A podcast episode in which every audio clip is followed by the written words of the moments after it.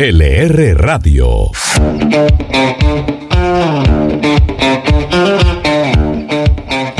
Hola, ¿qué tal? ¿Cómo vamos? Arrancamos un episodio más de la R Radio, la radio económica. Em, comenzamos un repaso por lo que sucedió esta semana económica, donde volvieron las cuarentenas, los toques de queda, el pico y cédula, pero también hubo tiempo para nuevas inversiones y nuevas aristas de lo que forma la información económica, financiera y empresarial. Hola, Gabriel. Hola a todos y un saludo en este nuevo episodio. Pues yo les voy a contar la noticia económica empresarial. Eh, tiene que ver con la entrada de WOM. Después de tanto especular, WOM reveló sus cartas comerciales que van más allá de la apertura de 100 tiendas u 80 kioscos en más de 30 ciudades, sino que puso a competir con tarifas al resto de competidores y operadores, pues eh, los planes mensuales arrancan desde 35 mil pesos e inmediatamente empresas como Tigo y Movistar le siguieron la cuerda y también pusieron planes desde 35 mil pesos. Lilian Mariño, ¿qué pasó esta semana y cómo va el plan de vacunación? Pues es una semana agridulce. Primero, la Agencia Europea de Medicamentos confirmó que coágulos de sangre inusuales con plaquetas bajas deben incluirse como algunos efectos secundarios de la tan sonada vacuna de AstraZeneca. Esto sí, se pueden presentar solo tres casos por cada millón de vacunados, dijo la agencia, por lo que igual la consideran segura. Esta preocupación se suma a otras, eh, digamos, que hay sobre los suministros y sobre todo sobre las inyecciones y otros elementos necesarios para avanzar en la vacunación. Ahora, en medio de la tormenta hay un lado positivo y es que en Colombia el gobierno sacó normas por la que los privados en Colombia podrían comprar esas vacunas. Ahí se establecen reglas como que la empresa debe asumir todos los costos, incluido el pago de aplicación a todos sus empleados.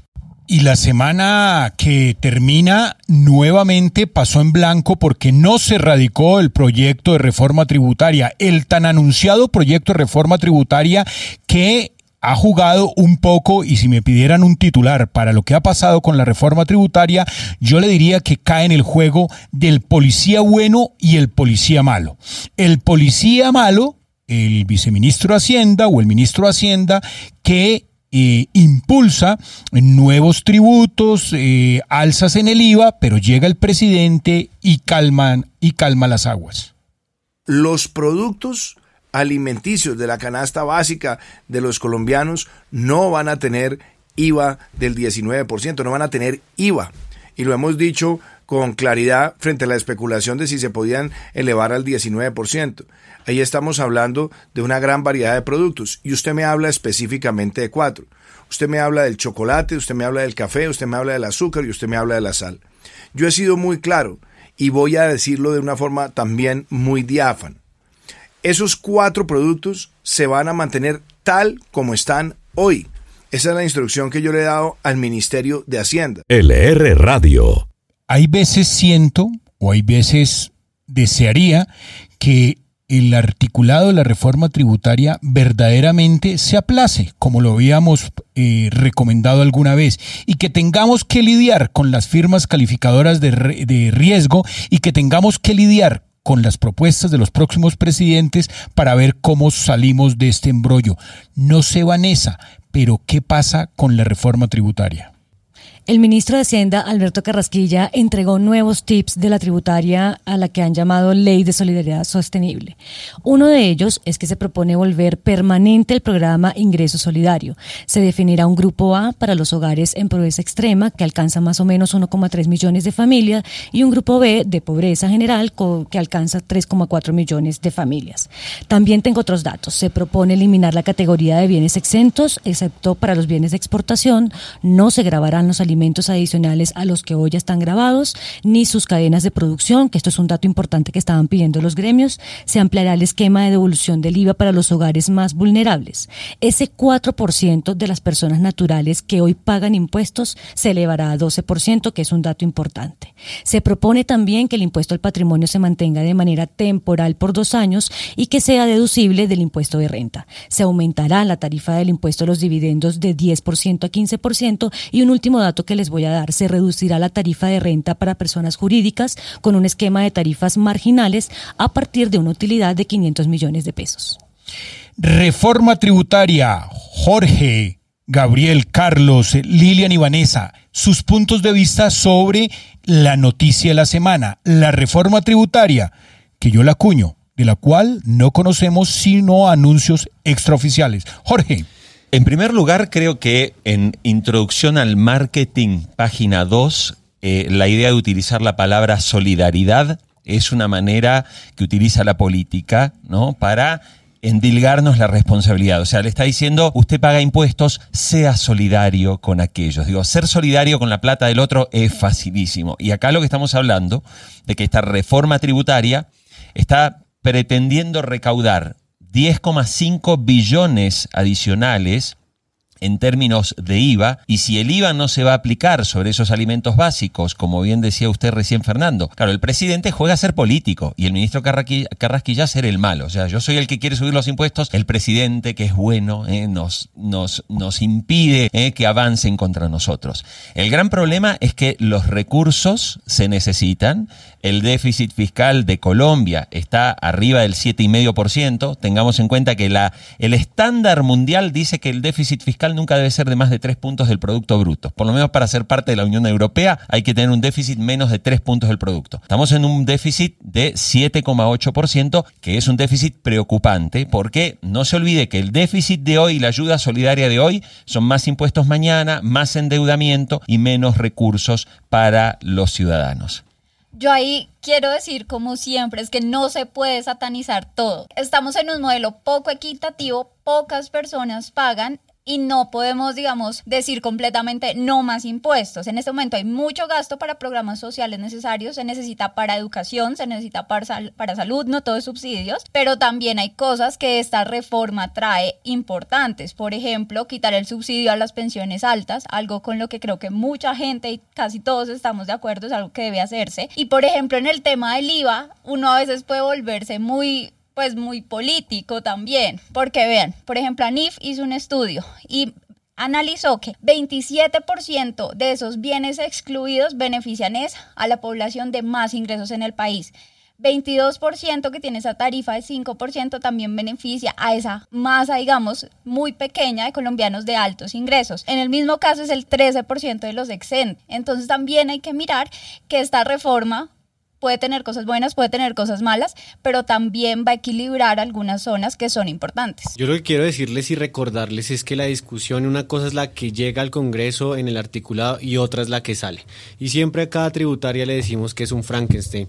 Recojo lo que dice Lilian en cuanto al tema de eh, los bienes exentos de IVA y quiero hacer el énfasis en que ya se están prendiendo las alarmas dentro de las empresas de celulares y también representantes a la Cámara y, legisladores pues que representan a estas empresas o que tienen contactos con ellos porque si eliminan los bienes exentos están el IVA de 19% a los celulares de menos de 800 mil pesos. Ahí de pronto hay una brecha de acceso a tecnología. Todo lo que ustedes están diciendo está muy bien, pero ojo a este dato que es muy importante. Improvisación. A mí lo que me preocupa es que esta carga fiscal que tenemos, esta carga de impuestos, esta necesidad de resolver el hueco económico que tenemos, lo están manejando con una improvisación alta. Por ejemplo, un día decimos que sí van a pagar IVA algunos productos, pero al día siguiente decimos que no. ¿Ustedes se imaginan con qué responsabilidad van a presentar una tributaria si estamos un día cambiando los, preceptos y otro día decimos otra cosa? Me parece que de fondo, sí, pagar impuestos, ser equitativo, ser estructural, ser sostenible, ser solidario, esas palabras son comunes y, pegan en, en la opinión pública. Pero lo que no se está viendo es que pareciera que no hubiese ninguna propuesta concreta en la cabeza del ministro de Hacienda creo que tiene clara cuál es la reforma tributaria que necesita el país, pero no sabe cuál es la tributaria que le podría aprobar el Congreso. Y creo que no podemos perder de vista que siempre un presupuesto o un gasto al final termina siendo un consenso político. Y la dificultad está en llevar esta discusión en un año preelectoral cuando todos los partidos están pensando en sus elecciones. Y me parece muy importante no perder de vista el gasto público. Es necesario reducirlo, pero no se reduce, como dijo el viceministro Londoño, congelándole los salarios a los funcionarios de los ministerios, según varios estudios, hasta 94% del gasto es inflexible, es decir, no hay manera de tocarlo. Otros estudios eh, financiados por el Banco de la República hablan que más de la mitad del gasto es inflexible y para lograr esos cambios se necesitan cambios estructurales y como vamos viendo, esta reforma no va a ser estructural. Gracias, Carlos. Sabe Jorge que el tema de la reforma tributaria es un mal necesario. Y yo acudo, yo soy más de la teoría del discurso en términos de Van Dyck. Y el cuento es muy simple, es ajuste un nuevo término, solidaridad tributaria. No le ponga algún tema de sostenibilidad, ni ver, sino solidaridad tributaria. Hay gente que la está pasando mal, la pandemia nos debilitó a todos. Simplemente haga un esfuerzo en su bolsillo y denos algo, como sucedió en Corea del Sur después de la guerra del paralelo 38, Jorge. Yo me aferro un poco a lo que también decía recién Carlos. Es cierto que Colombia, en términos de Producto Bruto, su gasto público es un gasto bastante equilibrado. Está más o menos en el 24,4% del PBI.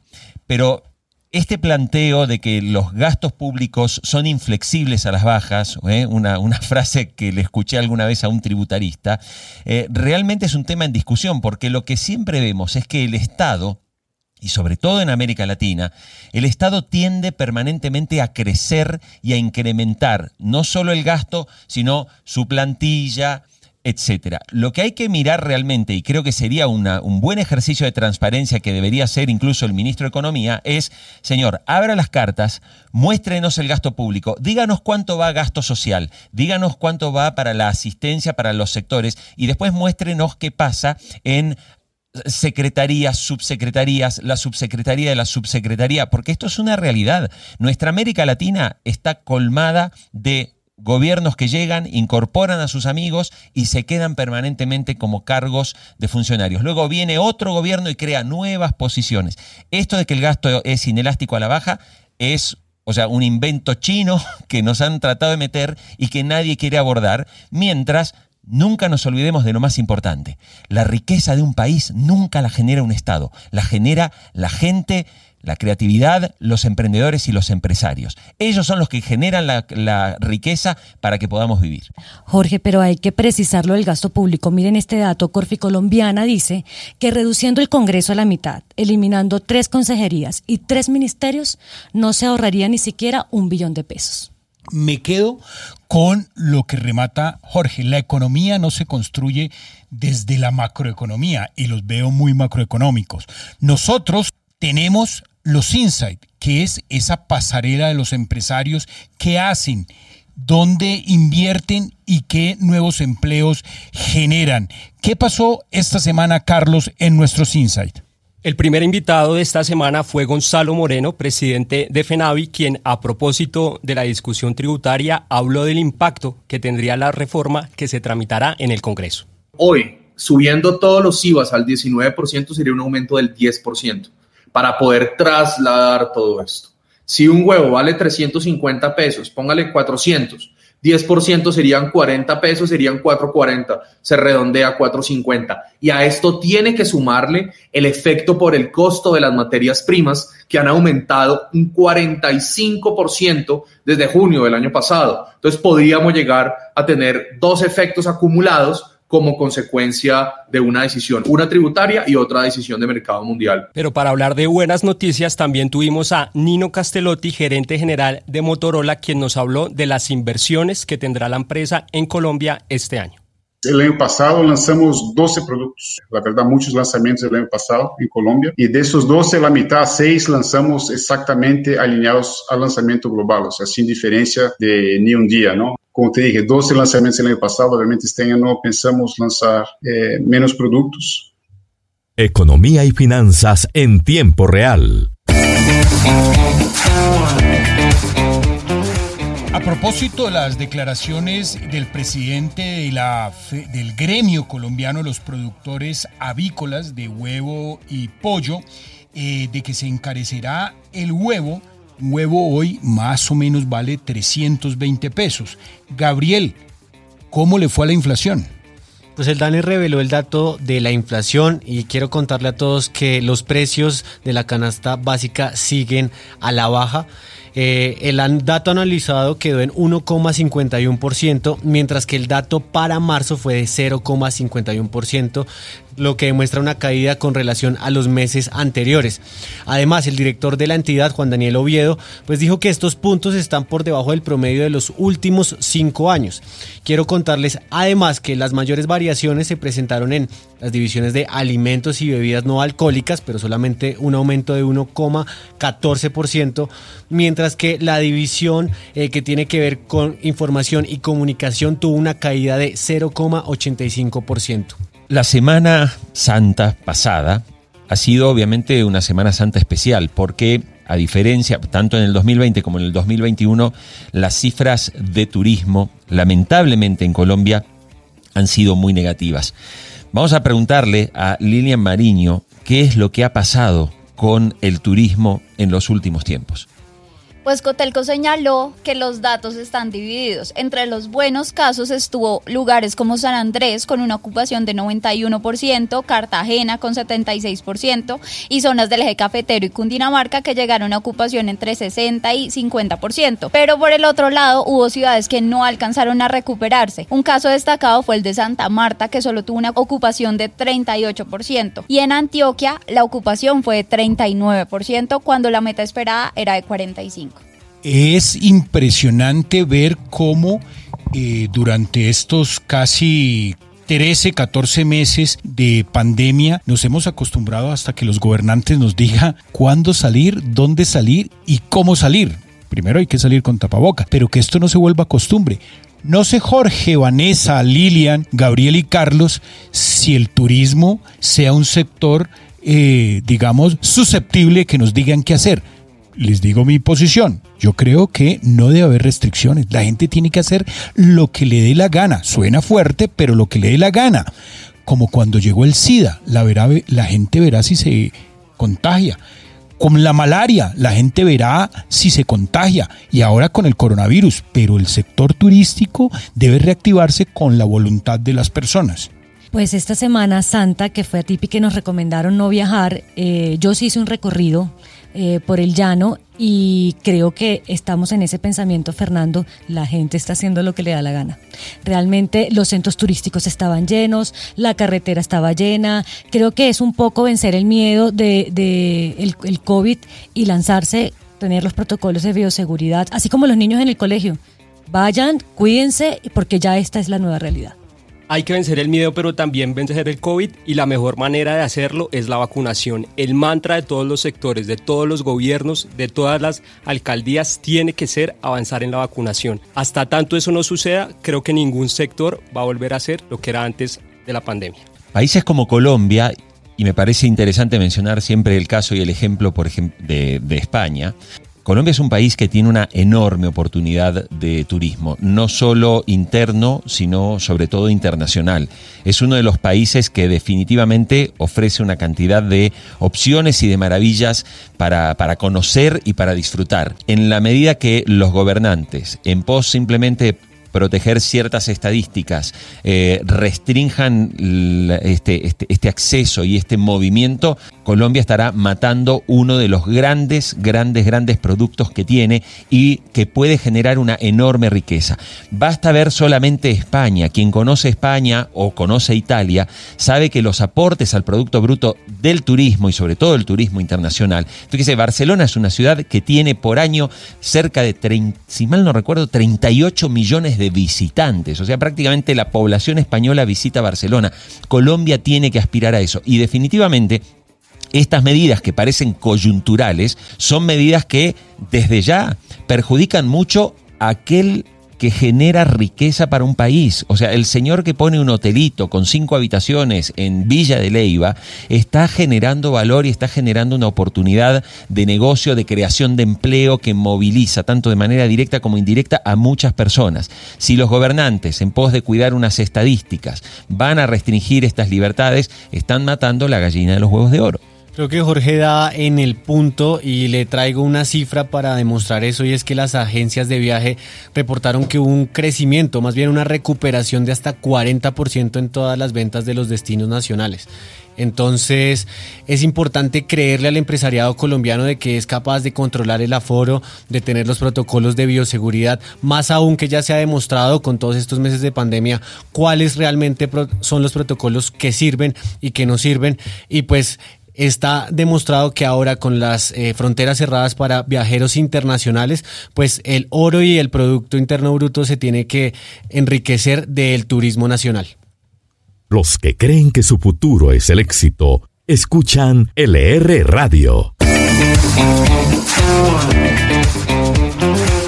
LR Radio, la radio económica, una de las grandes herencias que nos ha dejado la pandemia y particularmente ah, en nuestro ecosistema informativo, la República, tiene que ver con ese punto o ese punto SOS Emprendedores, que Lilian la convirtió en SOS Emprendedores. Pero Lilian, ¿qué ha pasado esta semana en SOS Emprendedores? Hoy les tengo una marca de comida que se llama Tequeños de la Casa. Ellos tienen fábricas para producir y distribuir hojaldres ultracongelados para terminar en casa y masas si ustedes van a estar confinados para que puedan hacer empanadas o pizzas en sus hogares. Pero lo escogí porque me gustó que entre sus principios está emplear únicamente a madres cabeza de familia y jóvenes recién egresados combatiendo así las cifras de desempleo de estas dos poblaciones que son de las más altas en el país. Y además dentro de la empresa crean unos programas de formación académica y liderazgo para estas poblaciones. LR Radio. Usted sabe, Fernando, que estoy un poco preocupado, porque esta semana en los últimos días han aparecido los datos de la lista de millonarios de la revista Forbes y no lo vio usted. No, es que no bajó hasta la Q. Ah, Ok. por orden ah, alfabético. Ah, perdón, ahí tiene, claro, es que usted está muy al final del abecedario, lo, lo, voy a revisar. Bueno, vamos a ver qué nos dice Vanessa Pérez y qué pasa con las fortunas colombianas. La versión de este año de la lista de multimillonarios tuvo 660 integrantes más. El ranking cuantificó a 2.755 mil millonarios, de los cuales 493 son personas que aparecen por primera vez. Me preguntó por las fortunas colombianas, aquí le tengo los datos. El patrimonio más alto es el de Luis Carlos Sarmiento Angulo y llega a 11 mil millones de dólares. Ese monto lo ubica en el puesto 200 de los más ricos del mundo. Luego está David Vélez, cofundador y director general de New Bank, que fue la gran sorpresa, con un patrimonio de 5.200 millones de dólares. Esto lo ubica en el puesto 539 de la lista general. Y la lista de colombianos sigue así. Beatriz Dávila de Santo Domingo con 3.900 millones de dólares, Jaime Jiminski con 3.800 millones de dólares, Alejandro Santo Domingo con 2.900 millones de dólares, Carlos Ardila Lule con 2.300 millones de dólares, Andrés Santo Domingo con 1.700 millones de dólares y finaliza este top muy top con Vera Santo Domingo con 1.100 millones de dólares. Avanza el mes de abril, avanza el comienzo de un segundo trimestre económico y le damos paso a Freddy León con los indicadores, lo que nos muestran los indicadores para la siguiente semana. Para la próxima semana se espera que el dólar se cotice en un promedio de 3.620 pesos. Los analistas prevén que el euro esté en 4.290 pesos y el barril de petróleo WTI se negociará en un promedio de 61 dólares. Según las proyecciones, mientras que el índice Colcap de la Bolsa de Valores de Colombia estará en 1.350 unidades. Poco a poco llegamos al final de este podcast, eh, podcast semanal de LR Radio, la radio económica.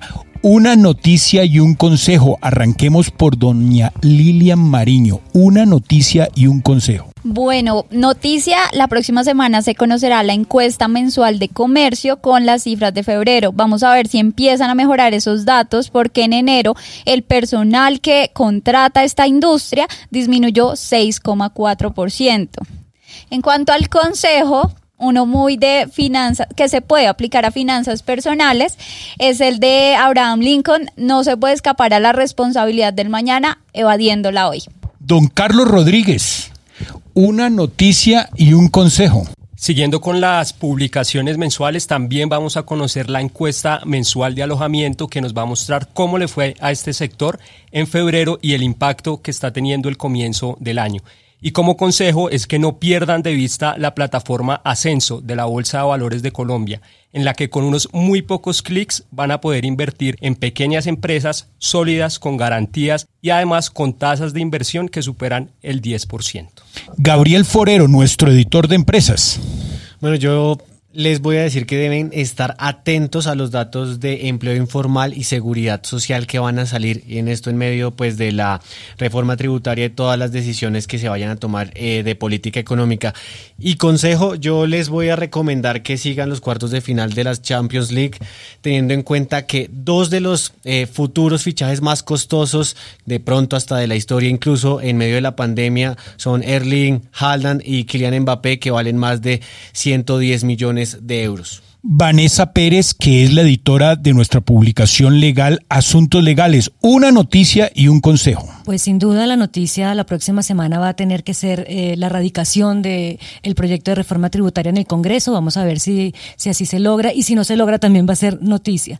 Y aprovechando que estamos en cuarentena, veamos menos televisión, leamos un poquito más y les recomiendo Un Océano Ilimitado de la Conciencia, un libro especial para leer. Don Jorge Haley, yo le doy una noticia que usted sé que siempre le pone la lupa y filtra esta información, pero el dólar la próxima semana cotizará a la baja. 3.640 nos decía don Freddy León, pero usted que esperaba un dólar mucho más bajo, no, va a estar ahí, 3.640. La noticia y un consejo, pues no nos desprendamos de la reforma tributaria. Su consejo y su noticia, Jorge. Vamos primero con lo que usted decía, y es el tema del dólar. ¿Qué ha dicho la Reserva Federal en la primera semana de abril que se está terminando? Bueno, que los estímulos monetarios van a continuar en los Estados Unidos, que van a seguir incorporando bonos a su cartera. Esto es lo que explica en gran medida esta debilidad del dólar que estamos viendo y que de alguna forma va también a beneficiar, sobre todo al mundo importador, en Colombia. Y termino, y termino con una vieja frase de a quien suelo citar aquí, Margaret Thatcher, ¿no? La desaparecida dama de hierro que decía, y esto es bueno para los economistas que están en la reforma tributaria, decía Thatcher, tú y yo venimos por carretera o ferrocarril, pero los economistas viajan en infraestructura. Así es. Una semana que nos espera, una semana llena de información, de todo gravitará en torno a la reforma tributaria. Mire, después de que estemos ya madurando este proyecto de podcast de la República, vamos a empezar a tratar de generar mayor virtualidad con estas audiencias que poco a poco van creciendo. Nos sorprenden los números que alcanzan estos podcasts, nos sorprenden los números de personas que llegan cada día más a las versiones digitales y sobre todo, pues, eh, Jorge, no sé qué contarle a nuestros oyentes de cómo seguirnos, cómo madurar más este proyecto a su lado. Aquí lo importante es que nos sigan y se suscriban que es obviamente 100% gratuito este podcast, de tal manera que quien tiene un teléfono celular y allí tiene podcast a través de Google, por ejemplo. Vamos a poner el ejemplo concreto. Si usted tiene un iPhone, lo tiene muy fácil. Vaya a iPhone y busque la palabra podcast, que le va a aparecer una aplicación de un color moradito.